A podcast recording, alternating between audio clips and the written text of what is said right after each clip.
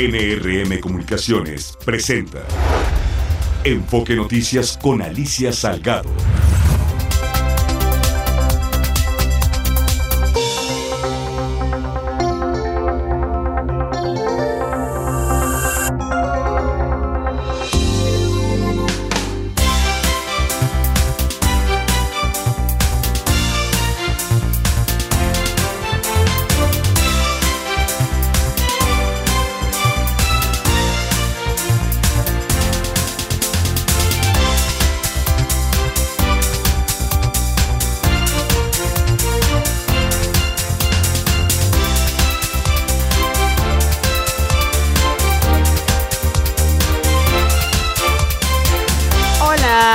¿Cómo están? Qué gusto de saludarles de nueva cuenta. Soy Alicia Salgado, muy, pero muy buenas tardes, noches ya, porque ahora sí, entre el mal tiempo, Em, la lluvia y lo encapotado del cielo parece más bien las 7 que las 6. Pero siguen siendo las 6 de la tarde en punto y este es tu diario vespertino hablado con foco en la economía, en las finanzas, en los negocios, en la política de México y por supuesto del mundo. Estamos aquí como siempre para darte la información puntual este lunes 9 de octubre del 2023 en Enfoque Noticias. Yo soy Alicia Salgado.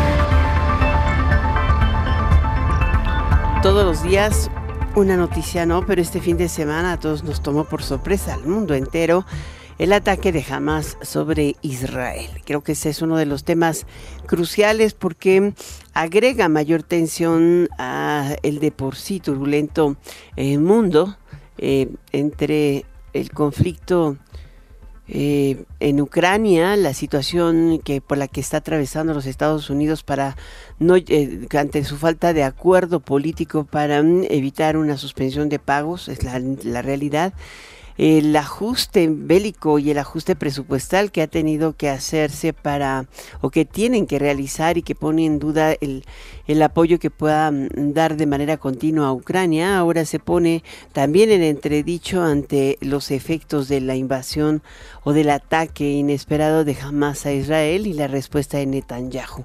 Creo que hoy el de los resultados más fuertes está el que ha subido em, de manera importante el, refugio, la compra de bonos hacia Estados Unidos, este es uno de los, de los temas, y la otra, el que el precio del crudo se montó a casi es, 89 pesos, 89 dólares el barril, casi 90, y pues había comenzado a bajar, ahora volvió a subir. Eh, Arabia Saudita ha dado todo su apoyo a Palestina y por el otro lado se está buscando un acuerdo para poder llegar a, negociar paz, a, negociar la paz con con Israel, pero Israel está eh, tocando o, lanzando un ataque masivo impresionante sobre Hamas que no para. En fin, de esto y más te vamos a contar en, este, en esta emisión. Vamos con las noticias locales. La inflación sigue con su tendencia a la baja. En septiembre creció en 0.44% y a tasa anual 4.45%. Em, este es el alza más modesta desde febrero del 2021, de acuerdo con la información del Instituto Nacional de Estadística y Geografía. En cuanto a la inflación subyacente, también cayó respecto a agosto. El indicador aumentó 5.76% porque los precios de las mercancías aumentaron 6.20% y 5.23% los precios de los servicios. Sin embargo, lo que te digo, los acontecimientos en Medio Oriente podrían influir em, negativamente en el mantenimiento de esta tendencia a la baja. Para el mundo es un mal momento. De hecho, hoy eh, los índices accionarios locales eh, bajaron eh, afectados por este sentimiento de cautela en el mercado global, además de que hubo dos presiones adicionales, el aumento en los precios del crudo y el conocimiento a detalle de la intención de la Secretaría de Infraestructura comunicaciones y transportes de ajustar los precios de o, las tarifas em, eh, de, de, las concesiones aeroportuarias eh, digamos, siguieron en, en, proceso de consolidación en su precio. Eh, también el que bajó muy fuertemente fue Volaris, porque es la única que cotiza, pero todas hubieran bajado por el impacto que pueda tener el, aumento del precio del energético en los boletos de avión y por ende desalentar el uso de, los aviones. Eh, y finalmente por la decisión que hoy dio a conocer la Comisión Federal de Competencia que eh, eh, confirma que inició un juicio contra Walmart por prácticas monopólicas relativas.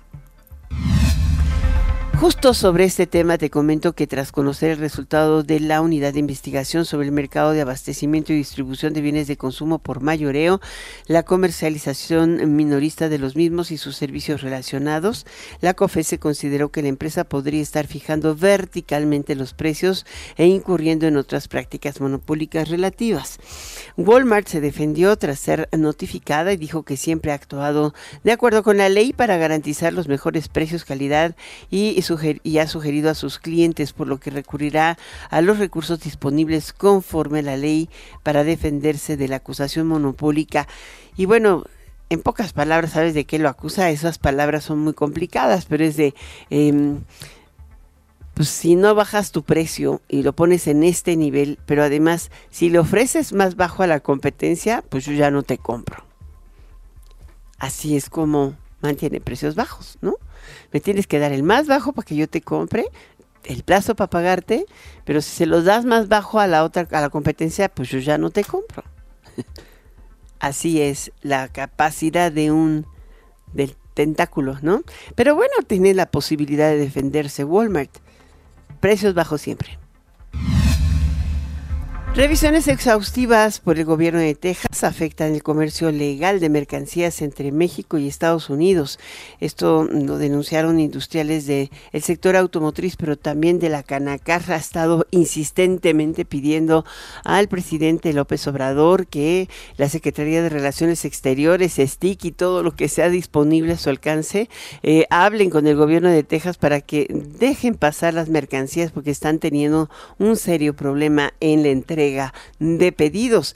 Piden a las autoridades mexicanas intervenir para que no aumenten los daños, situación eh, que suma a las huelgas de otro lado de la frontera, lo que ha dejado impactos millonarios. De hecho, eh, hace un momento la, la Canacar acaba de dar a conocer un boletín muy completo en el que dice eh, o está, indica que em, en lo que va de esta temporada han sido afectados 19 mil camiones que se encuentran aún rezagados y el valor de la mercancía que no ha logrado cruzar la frontera asciende a más de 1.900 millones de dólares. Voy contigo, Ernesto Gloria. Alicia Auditorio de Enfoque Noticias, la industria automotriz podría registrar afectaciones por las medidas unilaterales impuestas por el gobierno de Texas a cargo de Greg Abbott en la frontera norte de nuestro país. Esto para revisar exhaustivamente cada una de las unidades a raíz de la crisis migratoria, lo cual ha afectado el cruce de mercancías. Así lo reconoció José Sosaya, presidente de la Asociación Mexicana de la Industria Automotriz, por lo que le pidieron al gobierno tejano modificar esa medida y el mexicano le demandaron intervenir para dejar en claro que a través de las fronteras se trasladan mercancías legales. Sí es preocupante para el sector automotriz estos retrasos que se están sufriendo en la frontera. Pensamos que ambos gobiernos deben de sentarse, dialogar y resolver la problemática. La preocupación de que el hecho esté afectando el comercio legal de mercancías entre los dos países, haciendo retrasos prolongados en el, envío de mercancías tanto de México a Estados Unidos como de Estados Unidos hacia México. Esto nos preocupa, pero sobre todo en este caso las exportaciones. No tenemos un estimado, no por lo menos como plantas armadoras, del costo o el, el, daño que se ha causado económicamente, pero son retrasos prolongados. De, se habla de que de, de un cruce que fuera de dos horas, ahorita está tardando cerca de 12 horas.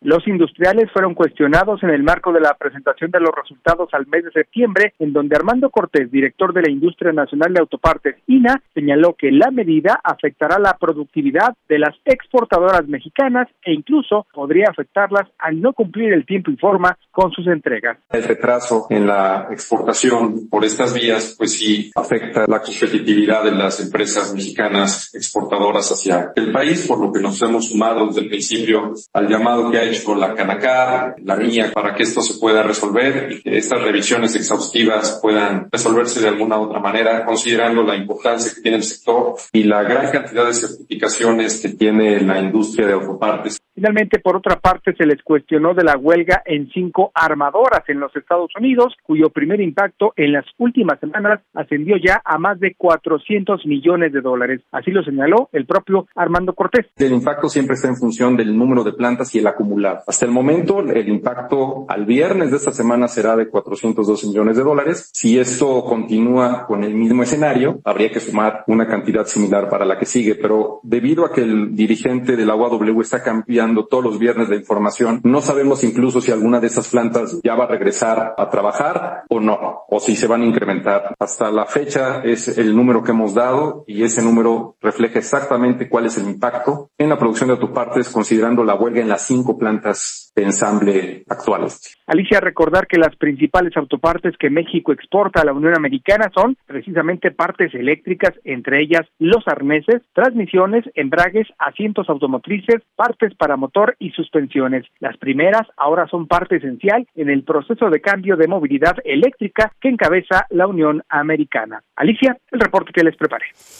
Muchísimas gracias, Ernesto Gloria. Bueno, en la mañana el presidente López Obrador informó que enviaría una nota diplomática al gobierno de Estados Unidos por la actitud hostil del gobernador de Texas, Greg Abbott, por obstaculizar el flujo comercial en la frontera. Escuche usted. Ya eh, está preparándose una nota diplomática que el día de hoy se va a enviar en contra de estas medidas que perjudican a las dos naciones que perjudican la actividad económica, comercial y desde luego el tránsito normal de las personas. Entonces, eh, vamos a proceder el día de hoy enviando esta nota diplomática. Bueno, y como te comenté al respecto, hoy la Canacar emitió un eh, comunicado en el que agradece la intervención del presidente de la República ante la crisis en la frontera con Texas. Indica que frente a la decisión unilateral de este gobierno de imponer revisiones exhaustivas a los camiones mexicanos que ingresan a ese territorio, em, pues la Canacar agradece el interés y la intervención del presidente Andrés Manuel López Obrador y recibe con beneplácito la decisión del gobierno mexicano de enviar esta nota diplomática. Subraya lo que les dije hace un momento que se han perdido ya 1.900 millones de dólares en eh, la afectación de 19 mil camiones que se encuentran aún rezagados y que eh, pues no pueden cruzar la frontera.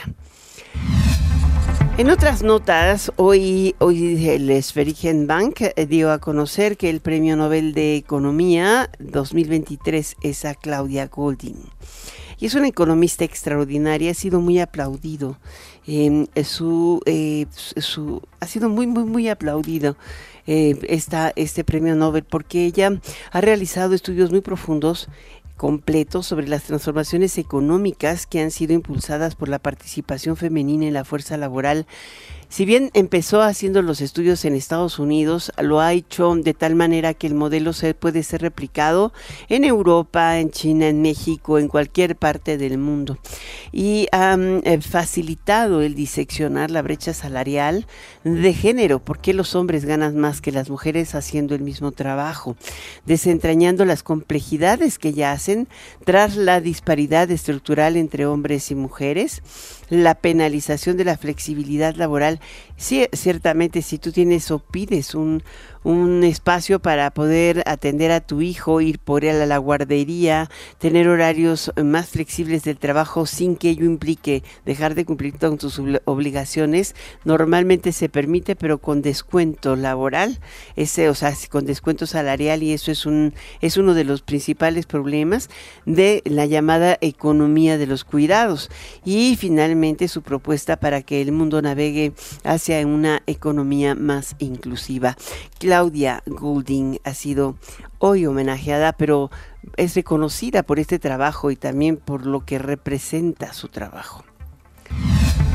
Vamos al tema de Hamas. Por tercer día sigue el intenso ataque de misiles en la guerra entre el gobierno israelí y el grupo Hamas.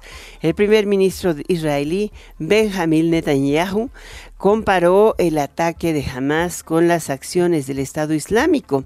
Hamas pidió guerra y tendrá guerra, afirmó. Escúchelo usted. Israel is at war. Israel está en guerra. No queríamos esta guerra. Nos lo impusieron de la manera más brutal y salvaje. Pero aunque Israel no inició esta guerra, Israel lo terminará. Jamás es ISIS. Y así como las fuerzas de civilización se unieron para derrotar a ISIS, las fuerzas de la civilización deben apoyar a Israel para derrotar a Hamas.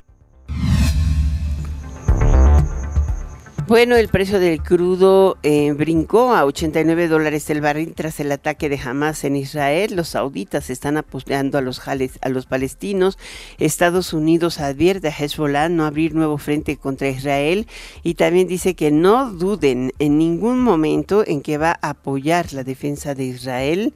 Em, el grupo amenazó con ejecutar públicamente jamás a los rehenes israelitas eh, civiles si Israel continúa los bombardeos indiscriminados sobre la franja de Gaza sin previo aviso a los residentes. Está pidiendo el intercambio de rehén por rehén por mujeres que tienen en las cárceles israelitas y también jóvenes.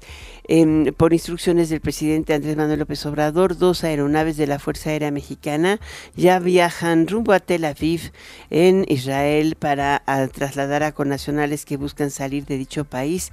En la mañanera el presidente se manifestó en contra del conflicto en Medio Oriente y sugirió que hoy mismo, hoy, la Organización de Naciones Unidas convoque a una asamblea por la solución pacífica y para evitar la guerra. Escuchemos lo que dijo el presidente.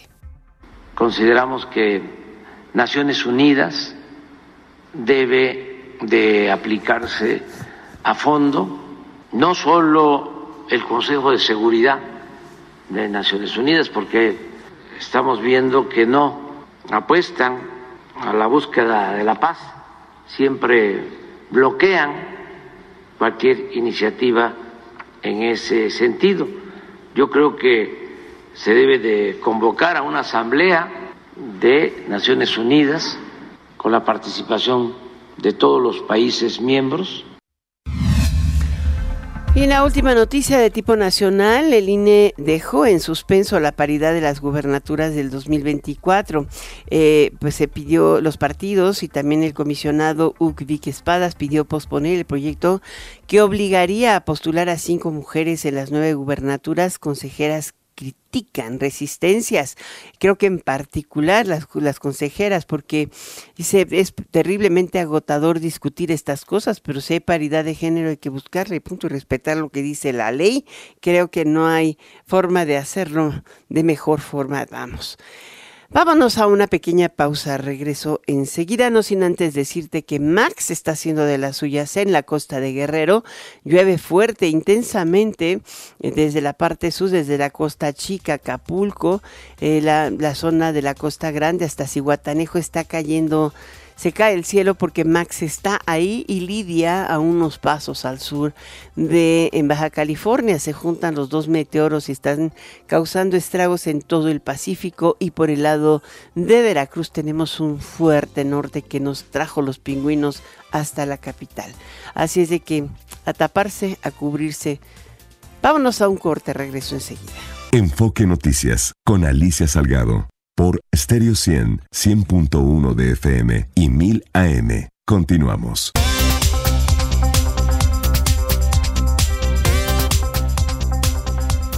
Vamos con el cierre de mercados contigo, Martín Carmona.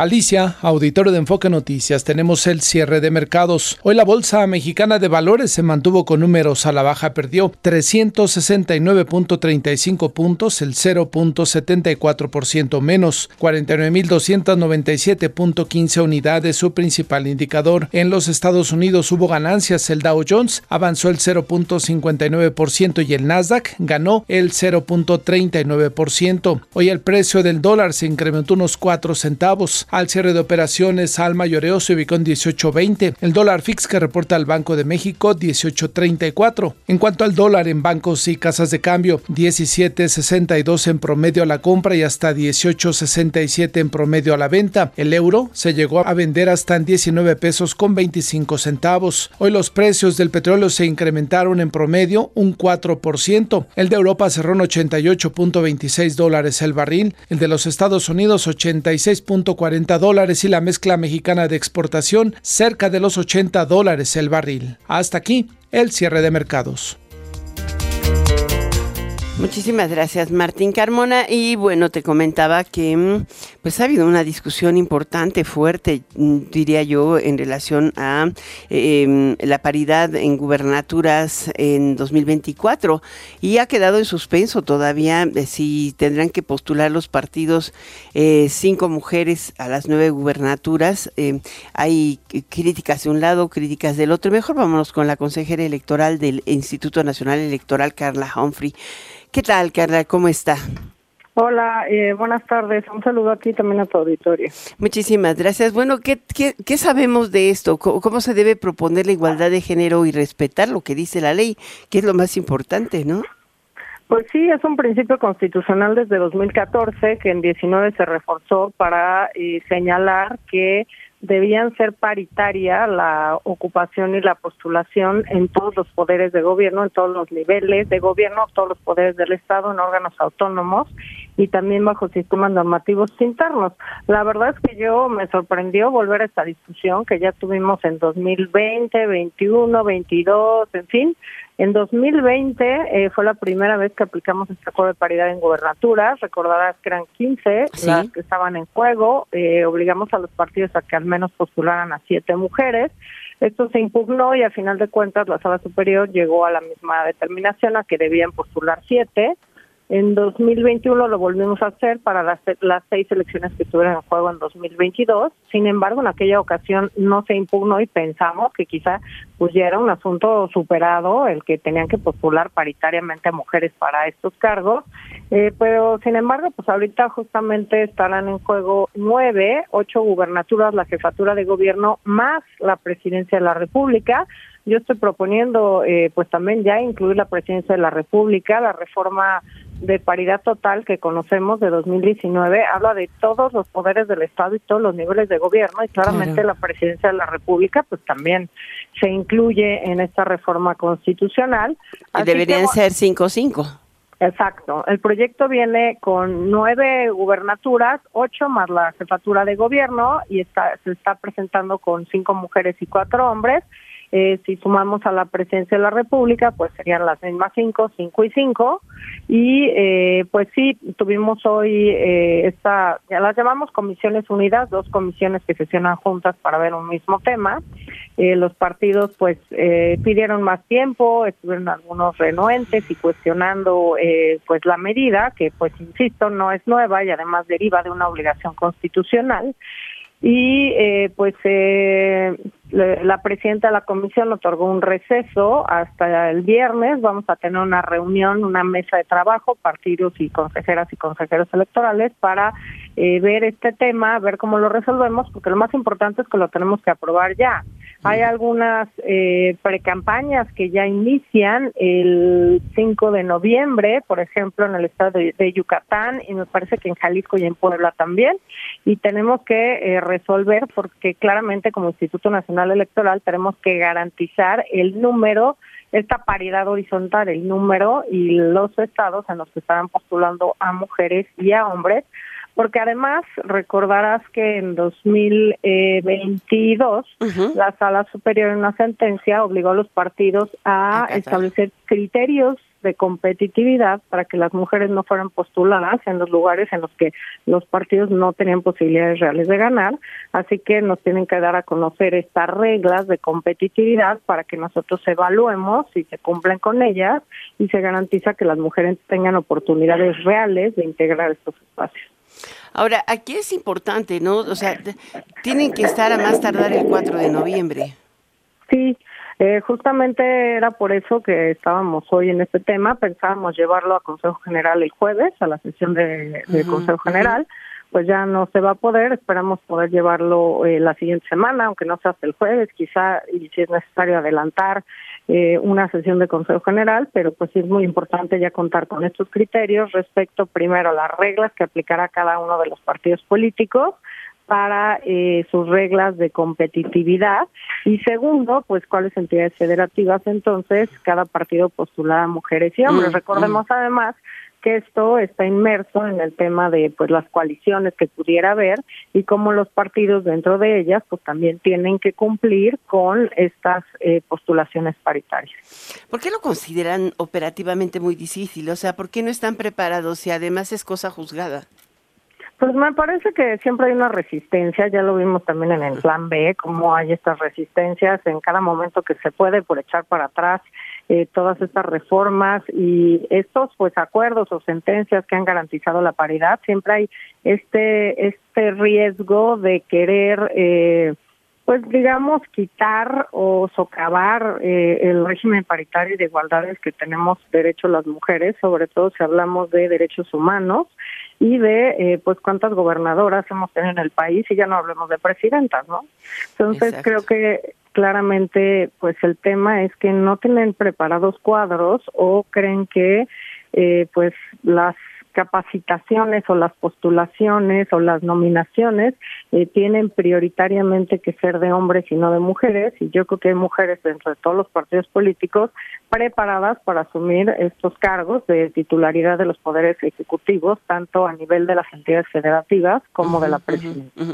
Pues usted tiene ahí la voz de Carla Humphrey, ella es consejera del Instituto Nacional Electoral y evidentemente es cierto. O sea, no sé por qué se resisten el paternalismo nos gana, ¿no? El patriarcado, como dirían por ahí. Pero bueno, muchísimas gracias, consejera. Al contrario, muchas gracias y bueno, esperemos contar pronto con este acuerdo y que todos los partidos cumplan eh, con los términos del acuerdo que aprobemos. Pues sí, muchísimas gracias. No es explicable que se generen tantas resistencias. Muchas gracias. Vamos a un corte. Regreso enseguida. Enfoque Noticias por Stereo 100, 100.1 de FM y Radio 1000 AM.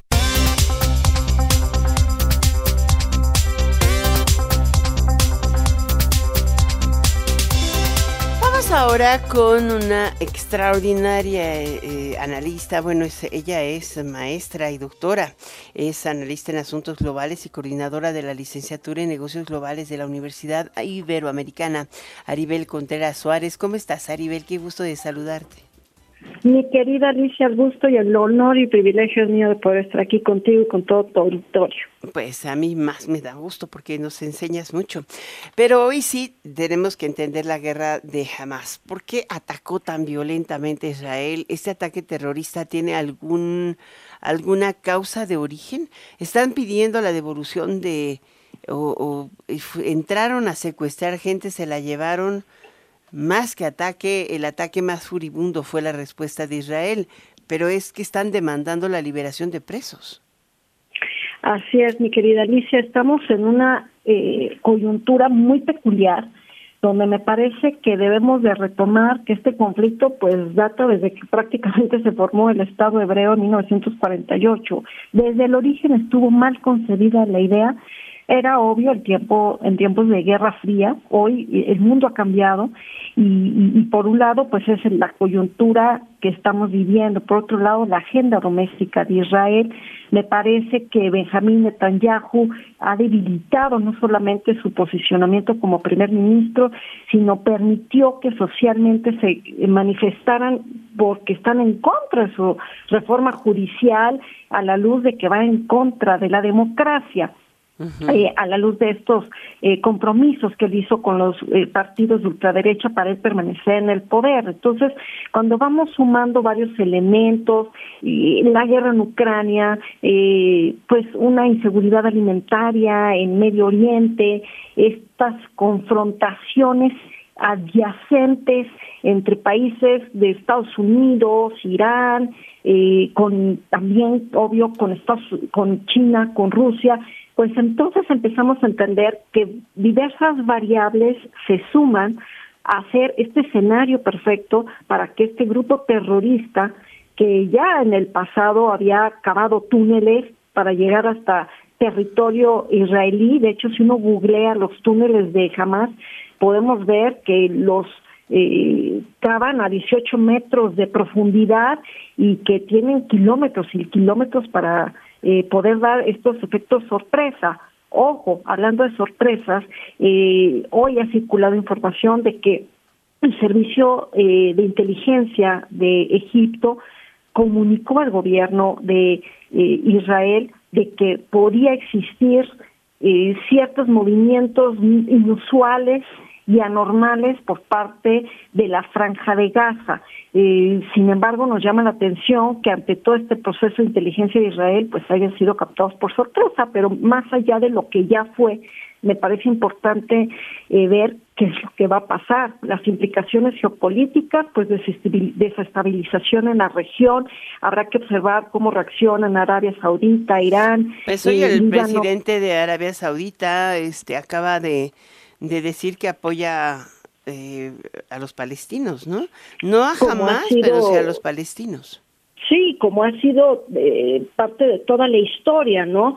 Eh, sabemos que no todos los países y sobre todo la Liga Árabe pues ha tenido ahí una complejidad con respecto al reconocimiento a Israel. De ahí que Donald Trump cuando fue presidente pues le interesaba mucho avanzar en sus tratados de Abraham para el reconocimiento de algunos países de Medio Oriente hacia Israel. Eh, no tampoco no toda la comunidad internacional reconoce a Palestina como Estado-nación. México, por ejemplo, ¿no? O sea, tenemos una oficina de representación en Palestina, más no tenemos embajada.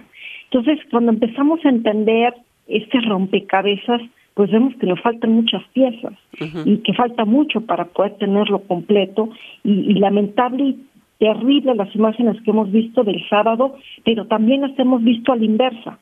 Eh, lo que pasa es que Washington y Bruselas no responden de igual manera cuando se trata de los ataques del ejército eh, israelí con respecto a civiles en Palestina.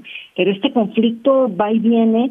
Eh, obvio, ahora se trata de este grupo terrorista donde busca tener rehenes a cambio de elementos de ellos que están capturados en, Israel y donde como implicación ya económica, pues ya vemos cómo hay turbulencia en los mercados bursátiles, un alza en el precio del petróleo, estamos viendo que si esto, eh, con este nivel de algidez eh, y esta solidez en cuanto a la declaración de guerra que hizo Israel, pues es posible que veamos más adelante disrupción en cadenas de suministro de la proveeduría que Israel da al mundo, como es la agroindustria, los productos médicos y Olvídate, por supuesto, ahí habían cambiado toda la cadena de chips. Exactamente, mi querida Alicia. Entonces sí estamos en algo que tenemos que prestar mucha atención. Mm, finalmente, obvio, eh, México tiene muy poco comercio con Israel, a pesar de tener un tratado de libre comercio, pero pues ahora nos preocupa, ¿no? Estos 500 mexicanos que están pidiendo un retorno inmediato a través de este avión militar que el gobierno mexicano ha enviado. Entonces, tiene, este conflicto tiene diversas aristas, pero muchos matices. Esto no solo es blanco y negro, esto no es de estar a favor o en contra de un país o del otro. ¿Y tú qué piensas de, la, de la decisión del presidente López Obrador? O sea, no hace una condena directa a Hamas, pero bueno, sí al terrorismo.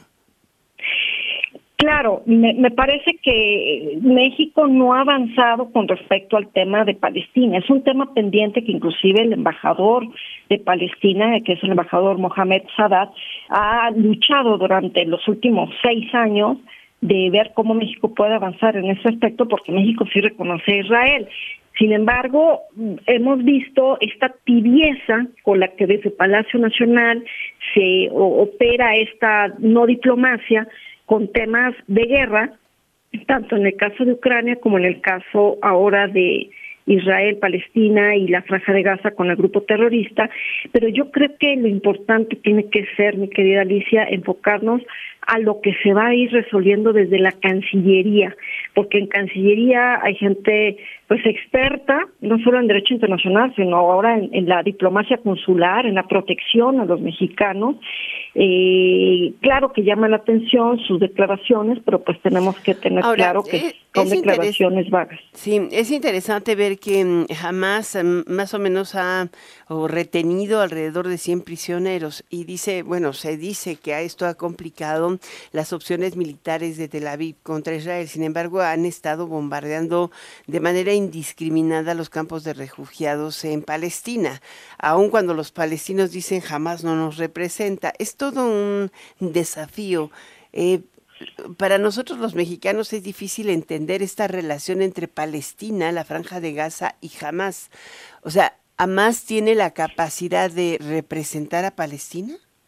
No, para nada. De hecho, eh, me parece que eh, la historia nos recuerda que la franja de Gaza estuvo durante una época bajo la autoridad eh, nacional palestina, pero al final de cuentas ellos eh, tienen a este grupo terrorista que los representa eh, y digamos que tanto Hamas como Palestina pues tienen en común a un enemigo que es Israel pero han tomado distancia. Es complicado, por supuesto, entenderlo, como también lo es cómo se encuentra Jerusalén, ¿no? Donde tienen que convivir árabes, musulmanes, judíos, y donde por eso es que Jerusalén, pues más allá de ser una ciudad sagrada y religiosa, también tiene una gran carga eh, geopolítica por la complejidad en la que tienen que convivir, pero en la que también hay muros para los palestinos para poder moverse de un lado a otro y donde desde Tel Aviv eh, se decide eh, a quién se le apaga la luz o el internet y quién entra y quién sale. O sea, es una complejidad muy profunda, es un problema multidimensional, multifactorial, de múltiples actores y donde pues hoy atrapa nuestra atención ver eh, la manera en cómo ha escalado y las implicaciones que va a tener en la región, porque ya desestabilizó lo poco que quedaba de estabilidad internacional, pues ya no queda, ¿no? Queda en cenizas, pero hay que observar eh, digamos, hacia dónde se van a mover las fichas en este tablero. Eh, sin duda, no debemos de olvidar lo que está pendiente en Armenia eh, y Azerbaiyán, y por supuesto el, tema de Ucrania, que la guerra en Ucrania hizo invisible el conflicto entre Palestina e Israel. Entonces hoy nuevamente vuelve a ser visible algo que durante nueve meses lo habíamos olvidado. Entonces es complejo, sí, complicado también, y sobre todo vemos que las heridas del pasado, Alicia, son traídas al presente y donde vemos que si durante tantas décadas... Bueno. Pues difícil de avanzar en una posible solución cuando las mismas resoluciones del Consejo de Seguridad no han sido eh, Muchísimas gracias, Arisbel. Aribel, no estoy oyendo, Andrés. Creo que tenemos ya problemas de, estábamos llegando al terminal de la entrevista, pero evidentemente sí ha sido complicado esta parte final. Bueno. Ya, ya se cortó. Aribel Contreras Suárez, analista de asuntos globales y coordinadora de la licenciatura de negocios globales de la Universidad Iberoamericana. Muchísimas gracias. Yo creo que a veces cuando escucha uno hablar a Aribel y a los expertos en esto, recuerda muy bien el antisemitismo o el semitismo, no lo sé, de la Balfour Declaration, el origen de todo el terrible conflicto que hoy seguimos viendo un siglo después. Vamos ahora con eh, Jorge Gordillo, director de análisis económico y bursátil de CEI Banco. ¿Cómo estás, Jorge? Muy bien, Alicia. Buenas noches. Muy buenas noches. Bueno, empecemos por las buenas noticias para todos aquellos que sufrían con el superpeso. ha regresado a niveles de 18 pesos por dólar, aunque no a los niveles de 20 que algunos esperaban, pero ahí está, ¿no? Así es, la la situación que lo tenía de manera eh, sobrevalorada, muy, muy positiva, eh, ha ido cambiando un poco en la percepción de riesgo. Sigue siendo eh, muy atractivo en cuanto a diferencial de, rendimientos, de tasas de interés, pero el riesgo del país se ha modificado en las últimas semanas y, y, el mundo en general financiero también está tratando de, de mover sus portafolios de cara a lo que va a ser, lo que podría ser un, un mundo con altas tasas de interés por más tiempo de lo esperado. Ahora, hoy el peso mexicano durante las primeras horas llegó a 18.21 en el spot. Eh, en parte es por, eh, eh, digo, bajos volúmenes por el feriado de Estados Unidos, pero también por la situación de Medio Oriente. ¿Qué tanto le va a meter ruido uno a la moneda, al, peso mexicano y también a las tasas? Porque hoy el bono del tesoro se fue para arriba y es parte de este, esta reacción refugio cuando hay un, una situación de crisis global. Así es, cerramos la semana con un, reporte de empleo en Estados Unidos favorable, movieron los mercados, nos mandó el fin de semana con esa visión y, amanecemos el, este, esta semana con un tema geopolítico importante. La situación es bastante dura, bastante preocupante, genera incertidumbre en el mundo. Esperamos una reacción más negativa. Normalmente el inversionista hasta ver qué pasa corre a activos con mayor, con menor riesgo, activos más seguros eh, pero pero lo que sucedió, no, la reacción no fue todavía tan significativa como a lo mejor hubiéramos eh, temido. El tipo de cambio cerró más o menos en 18.15 el viernes, entonces ver los 18.30, 18.20 de ahora, pues podemos decir que no, la reacción está todavía contenida. La preocupación o el riesgo que tenemos, creemos nosotros, es que esta situación se alargue, se amplíe a otros países, se involucre Irán, se involucre Jordania, se involucre el Medio Oriente en general en, contra de Israel ahora que están en guerra. Y bueno, esta situación sí podría escalar y un escalamiento de, de una tensión como la que estamos viviendo, pues sí podría provocar un efecto más negativo en los mercados financieros. Ahora, hoy, esta semana, se inicia la reunión de, mañana, de hecho, se dan las perspectivas de economía global del, del Fondo Monetario Internacional y del Banco Mundial. Es la reunión en Marrakech. Allí, eh, de alguna manera, eh, se están tratando temas que son críticos, pero eh, como qué tan disfuncionales están siendo los mercados financieros y sobre todo ante la impresionante deuda de los Estados Unidos y la falta de consolidación fiscal. Hoy Gilling salió pues en defensa del tesoro, del bono del tesoro y de la curva del tesoro. ¿Tú qué opinas? Sí, efectivamente, a, después de, a pesar de esta situación geopolítica, hay una reunión muy importante de los principales, de organismos importantes económicos, como bien lo comentas, y se discute esto, la, la, cantidad tan enorme que hay de deuda en el mundo, en Estados Unidos, la dirección en que va las finanzas públicas de ese país, eh, eh, no está fácil o no vemos señales de que se vaya a revertir esta situación de déficit público que siga aumentando en esa, en esa velocidad la deuda en Estados Unidos, hasta qué punto eh, y cuál va a ser el efecto que va a tener esta política monetaria con altas tasas de interés en la economía global. Específicamente en México han criticado el presupuesto que se, tiene planteado por el gobierno para el próximo año. O sea, sí se tocan temas muy importantes que lo único que están evidenciando es que va a ser, vamos a vivir momentos con un poquito más de riesgo y claramente se ven reflejados en volatilidad de los mercados financieros. Ahora, hoy dijo la, este, Gilling que, claramente el mercado eh, laboral mm, ha sido una buena sorpresa, pero descarta que esté sobrecalentada la economía o sobrecalentado el mercado laboral, ¿no? Sí, no, no está sobrecalentado, no, no están creando eh, niveles que vimos, por ejemplo, a principio de año o el año pasado.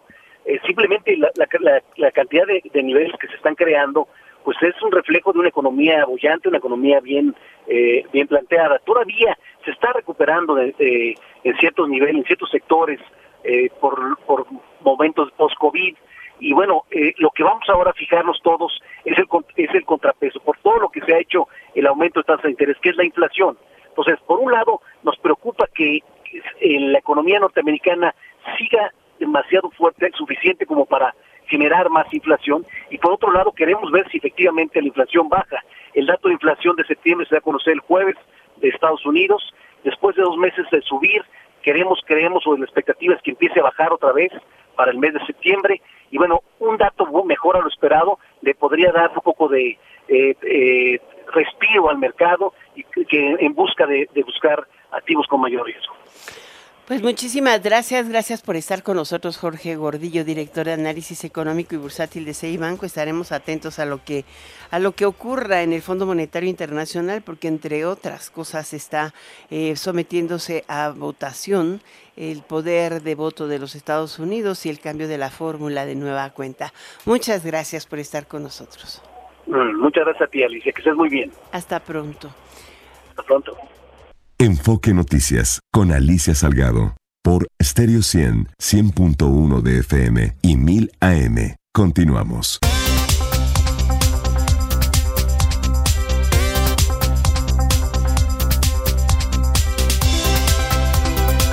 Bueno, vamos a platicar hoy con el senador Alejandro Armenta Mier. En Puebla hay una pues competencia importante eh, como todo como los, los, los ocho estados eh, más la Ciudad de México, donde va a haber elección por la gubernatura de las entidades.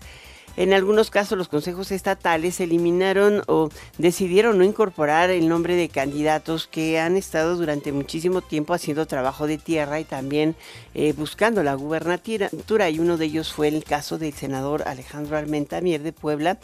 Y eh, pues él aspira a ser coordinador estatal en defensa de la cuarta transformación pero, pues, ¿cuáles son las alternativas que te quedan, senador? ¿Cómo estás? Hola Alicia, qué gusto saludarte. Gracias por esta oportunidad de eh, poderme comunicar con tu audiencia en Enfoque Noticias. El proceso en Morena no ha concluido en los nueve estados para elegir a quienes vamos a ir a competir en la encuesta para lograr la coordinación estatal de nuestro partido en los nueve estados. Es el caso de Puebla y es el caso de los otros ocho estados restantes. Así lo ha dicho la dirigencia nacional. La dirigencia nacional nos ha comentado a todos que una de las rutas es la coordinación, la, el Consejo Estatal de Morena. Ya en estos nueve estados han propuesto a varios compañeros, compañeras, como en el caso de Puebla, cuatro. Pero se incorporarán una lista esta semana, así me lo hizo saber en mi caso, el caso de Puebla, eh, mi presidente Mario Delgado. Yo confío en la democracia de mi, de mi partido, Alicia, eh, nosotros, eh, a decir de encuestas serias nacionales y estatales, estamos en las preferencias de las y los poblanos y vamos a ser considerados para lo que será el proceso de medición de fin de, de, de mes. Así es que estamos tranquilos. Eh, hay que recordar que en Puebla hace eh, hace algunos años, en el 2018... O sea, ¿podría haber tres, tres candidatos hombres y tres candidatos mujeres? Más bien podría todavía incorporarse, sí, podrían incorporarse una más o un par más, eso depende del partido. El partido lo tendrá que valorar en el caso de, Puebla, como lo estará valorando en el resto de los estados, según me han comentado. Hay que recordar, Alicia, que hace, hace algunos años, en el 2018, eh, nuestro candidato entonces eh, y, y después gobernador, Luis Miguel Barbosa, no estuvo, no fue electo en la parte interna de, de Morena en el Consejo, pero fue nuestro candidato. Y hay que recordar que en el caso de Hidalgo, en la elección del año, de este año, del año pasado, en el caso de Hidalgo, Julio Menchaca no salió eh, propuesto por el Consejo Estatal de Morena en Hidalgo, pero fue por su alto nivel de conocimiento el candidato de Morena y es hoy el gobernador en Hidalgo. Es decir, hay varias rutas para llegar a la propuesta para competir por la coordinación eh, estatal de Morena. En el caso de estos nueve estados, incluyendo Puebla, todavía no ha concluido el proceso, Alicia. Mm. ¿Por qué? Ah, pues porque es un proceso que lleva fases. La fase de los consejos estatales ya mm. terminó, pero ahora viene la fase de los del Consejo Nacional o de los órganos nacionales del partido. Pues esperamos que te incluyan, senador Alejandro Armenta, porque eh, evidentemente si has hecho un trabajo durante mucho tiempo ahí y de pronto parece que se está cerrando con muchos eh, exbarbosistas y así es como como que se están dando con todo. Estamos en el proceso, yo estoy tranquilo, eh, entiendo muy bien que la mayoría de las y los poblanos nos tienen en un nivel de primera opción y por eso estamos eh, tranquilos, vamos a esperar la resolución de esta semana y eh, desde luego que como en el béisbol, como los Pericos de Puebla que acaban de ganar la Serie Nacional de Béisbol, soy cuarto bar, estamos en la novena entrada y casa llena, mi papá que es mi coach y que hoy, hoy me dijo a, lograr un home run, así es que pues, estamos firmes. ¿eh? De intentarlo no vas a parar. Muchísimas gracias Alejandro Así es, muchas gracias Alicia. Hasta luego senador, un abrazo. Hasta luego. Voy a, dejarte en compañía de Dani Nurreta en Golden Hits por Stereo y Radio Mini.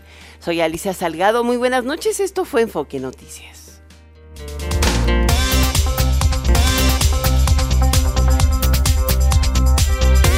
NRM Comunicaciones presentó Enfoque Noticias con Alicia Salgado lo esperamos el día de mañana en punto de las 6 horas en Amanece con Martín Carmona. Claridad en información.